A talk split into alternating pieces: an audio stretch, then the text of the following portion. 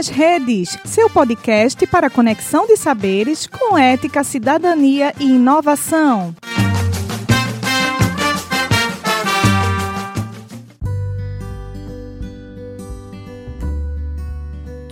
Oi, gente, aqui é a Milena.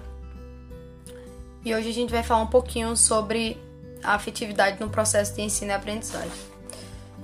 Diversos teóricos é, defendem a afetividade como, como métodos que ajudam na aprendizagem dos alunos nesse, no processo de ensino e aprendizagem. Entre esses teóricos a gente pode destacar Valon, podemos destacar também Cury e Paulo Freire, Austin, todos eles é, defendem em algum momento a afetividade como uma das, do, da ferra, das ferramentas para esse processo de ensino-aprendizagem. A gente acredita, bem, esse, a maioria desses teóricos a gente pode definir, que vai acreditar que a condição que os alunos estão imersos, elas são de grande importância para o processo de ensino e aprendizagem. E deve ser respeitado esse, esse espaço e utilizado isso é, relacionando entre principalmente entre o professor e o aluno. E como assim? O que, que a gente pode falar sobre isso? Percebam, é, um, um dos pontos que a gente pode discutir um pouco sobre essa questão da afetividade, do simbolismo, é que todos nós temos alguma memória é, que vem, alguma memória, por exemplo, olfativa. É, você sente um cheiro e essa memória acaba despertando, desencadeando memórias. E essa, todas essas questões a gente pode utilizar e deve para é, durante durante a aprendizagem, durante enquanto você é professor e está dentro dessa sala de aula. Então, a afetividade e a, é, todas essas questões devem ser de fato pensadas e tentadas aplicar da melhor forma. Segundo Tiba, de 2001, um artigo que ele, ele publicou, ele fala o seguinte: para que os alunos tenham um bom desenvolvimento na aprendizagem, é necessário que ela vá, vá bem com sua autoestima. E para a construção da autoestima é preciso criar um clima de confiança que faça com que o aluno sinta-se aceito, acolhido, compreendido, respeitado. Sabe-se que os alunos aprendem melhor quando estão satisfeitos, ou seja, com sua autoestima elevada, e quando mantêm bons sentimentos em relação à escola e a si próprio. Podemos dizer que a sala de aula é um grande laboratório para que se observe e questione os motivos que levam ao convívio escolar. Ou seja, a relação professor e aluno muitas vezes a fica desgastada e sem estímulo. Nesse sentido, a afetividade está intimamente ligada à construção da autoestima do aluno. Assim, a escola pode ser um âmbito de socialização que constrói, que constrói diferentes reações e devem compreender-se em proporcionar melhores condições de aprendizagem. Sem dúvida, a primeira coisa a ser feita por todos que façam parte do âmbito escolar é selecionar atividades e posturas necessárias para promover o resgate da autoestima dos alunos. Bom, Timba vem nesse nessa nessa sua citação, nessa parte desse, do trabalho, ele deixa bem claro, a gente pode perceber e deixa bem claro que é preciso que o aluno esteja bem consigo mesmo. Então, o primeiro passo é precisamos manter os, os alunos é, satisfeitos, felizes e bem e bem consigo mesmo, para que então esse aluno queira aprender e consiga aprender. Porque o processo de, de ensino e aprendizagem não é um processo simples, é um processo complexo e que não depende apenas do professor. Depende de diversos aspectos que tem que ser observado e analisado caso a caso. Então, se por exemplo um aluno está sofrendo bullying, não está feliz, ele não vai querer estar tá na escola. Se ele não vai querer ir à escola, como ele vai aprender? Se aquele momento em que é para ele estar tá ali aberto tá satisfeito, um momento que talvez tenha que seja de descontração, é um momento de tortura psicológica para ele, é um lugar que ele não se sente bem, ele não se sente bem-vindo. Então, estar satisfeito, estar bem e ser um lugar no qual ele se sinta acolhido e protegido é um primeiro momento é, que o professor tem esse papel de, de fomentar, de, de, de, de dar ao aluno esse, essa, essa situação confortável, satisfeita e que tenha esse abertura para que haja um diálogo, que haja uma conversa, até porque a gente, é, dentro da, da BNCC se deixa bem claro, o aluno ele tem que ser protagonista da, do ensino. E para esse aluno ser protagonista, ele precisa passar por esses processos. Então a gente tem o professor, ele tem que rever um pouco, é, não apenas a, tem que rever mais sobre sua postura, o quão aberto ele tá, o quanto é perceptível como que a sala está. Então tem que ser, se perceber e, e, e se estudar e analisar e tentar proporcionar o melhor ambiente possível, certo?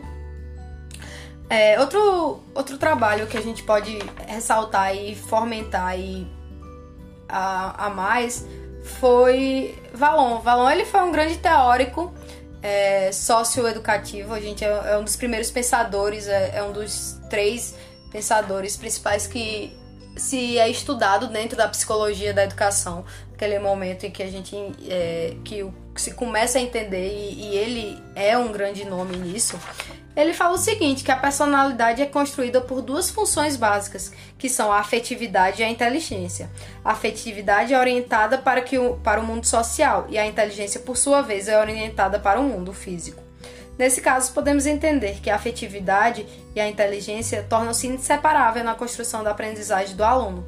Devemos levar em consideração que uma relação amigável entre, professor, entre professor e aluno com base no afeto proporciona um aluno seguro e confiante, capaz de superar seus próprios desafios. O que que Valon fala e traz sobre essa questão? Primeiro que ele, ele divide o, a sua teoria de aprendizagem, é, ele é um teórico que fala da afetividade, ele literalmente usa a afetividade nos seus termos, dentro do, da sua teoria. Ele formalmente fala sobre afetividade. E perceba quando ele fala o seguinte, que, que tem que ter uma relação amigável entre o professor e o aluno. E, com base no afeto, possa proporcionar ao aluno seguro e confiante, capaz de superar seus próprios desafios. Quem nunca é, passou das suas dentro da sua sua vida acadêmica, dentro da escola, que não lembra de um professor que uma professor, um professor que tem uma que tinha um posicionamento mais maternal. Você provavelmente você parar agora e pensar, provavelmente você vai vir na sua na sua mente aquele professor super maternal que lhe encorajava, que incentivava você, é, acreditava em você e ou que estava ali em um momento de angústia, ele escutou e tudo mais.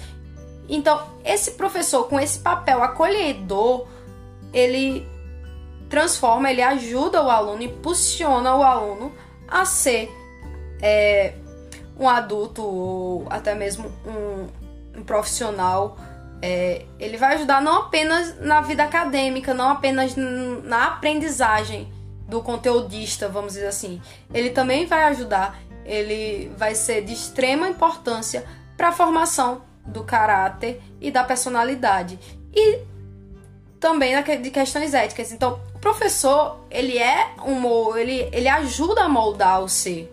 Professor, você dentro da escola, é, hoje na educação básica, hoje no Brasil, por exemplo, a gente com, é, os alunos iniciam a vida dentro da escola com 4, 3 anos e só vão sair com 16 anos. Então são mais de 12 anos dentro de uma escola e é, no qual você passa no mínimo 5 a 6 horas diária com professores. É impossível que esses professores é, dentro da escola, o, principalmente dentro das fases em que, que, em que o aluno, é, que a criança, que o adolescente, está no momento de formação da sua identidade. é, temos várias fases bem críticas e bem ponderadas que, poderia, que, que pode ser fomentada dentro dos, do, de vários teóricos, teóricos da psicologia que falam principalmente sobre essas de moldar de fato a sua personalidade, de você entender o que você é e você passa, você pensar que um aluno passa pelo menos um quarto do seu dia dentro da escola, em contato direto com outros alunos, com professores, com gestores, com pessoas que fazem parte, que montam essa educação. Então entendam que você, como profissional, como profissional de educação, como um professor, como um educador, como um mestre, ou qual o nome você queira e que você acha que você se enquadra melhor, tem que entender que não adianta só dar o conteúdo, não adianta ser um professor conteudista e não entender que a sua relação com o aluno vai refletir na sua aprendizagem e também vai refletir na pessoa que vai sair daquele ambiente, que vai deixar. Porque além dele ser o seu aluno, além dele fazer parte de um número que está dentro de uma sala de aula que é um aluno, ele é uma pessoa, ele é um indivíduo. E existe essa individualidade.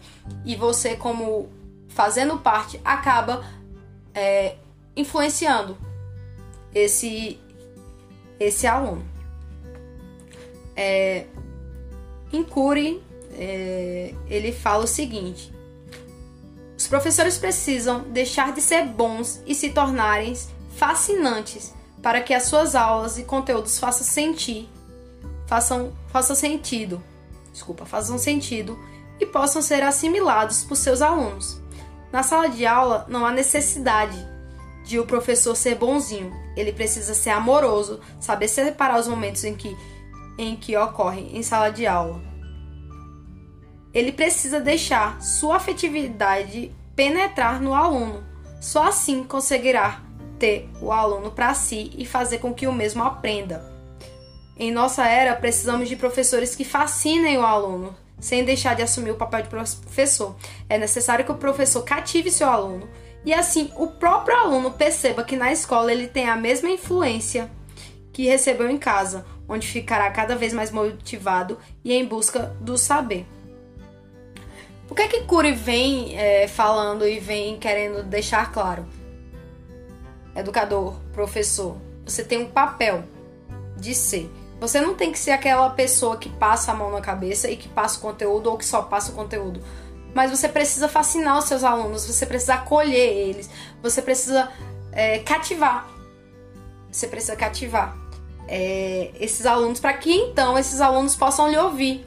Porque Perceba, se você tem admiração por algo ou por alguém, você vai tentar é, imitar, refletir é, e vai estudar, vai tentar aprender. Então, essa aprendizagem vai ocorrer, vai, ocorrer, vai ocorrer de melhor forma.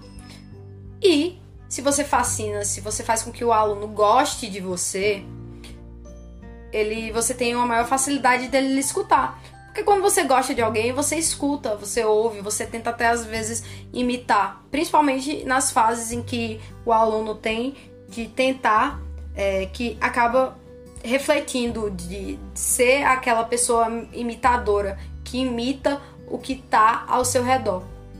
E então é o que Cury fala, vem trazendo quando eu li essa passagem dele. E o que, que a gente precisa? São de professores que tenham amor ao ensino e não façam aquilo por obrigação. Porque quando você sente amor, quando você gosta, é... isso passa, isso transborda. E esse sentimento, esse transbordar, essa afetividade, todo, todos esses sentimentos, eles, eles vão contagiando. Então, Pensem na sua vida, pensem durante a sua vida acadêmica e tudo mais. Qual o professor que lhe marcou mais?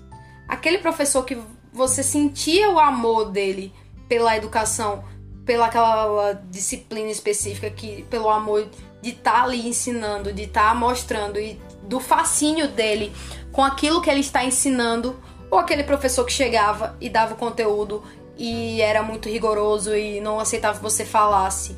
Ou e tudo mais. Ou será que você tem lembrança daquele professor em que você podia dialogar, que existia um certo debate dentro da sala, que te dava, que dava a você um, um espaço?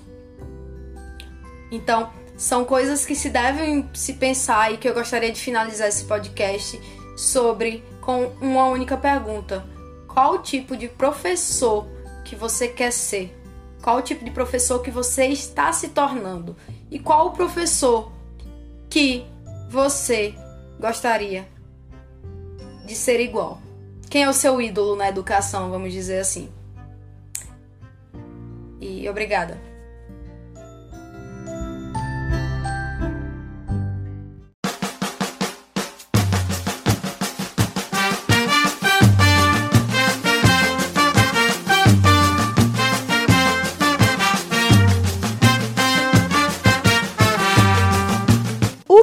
Nas redes, seu podcast para conexão de saberes com ética, cidadania e inovação.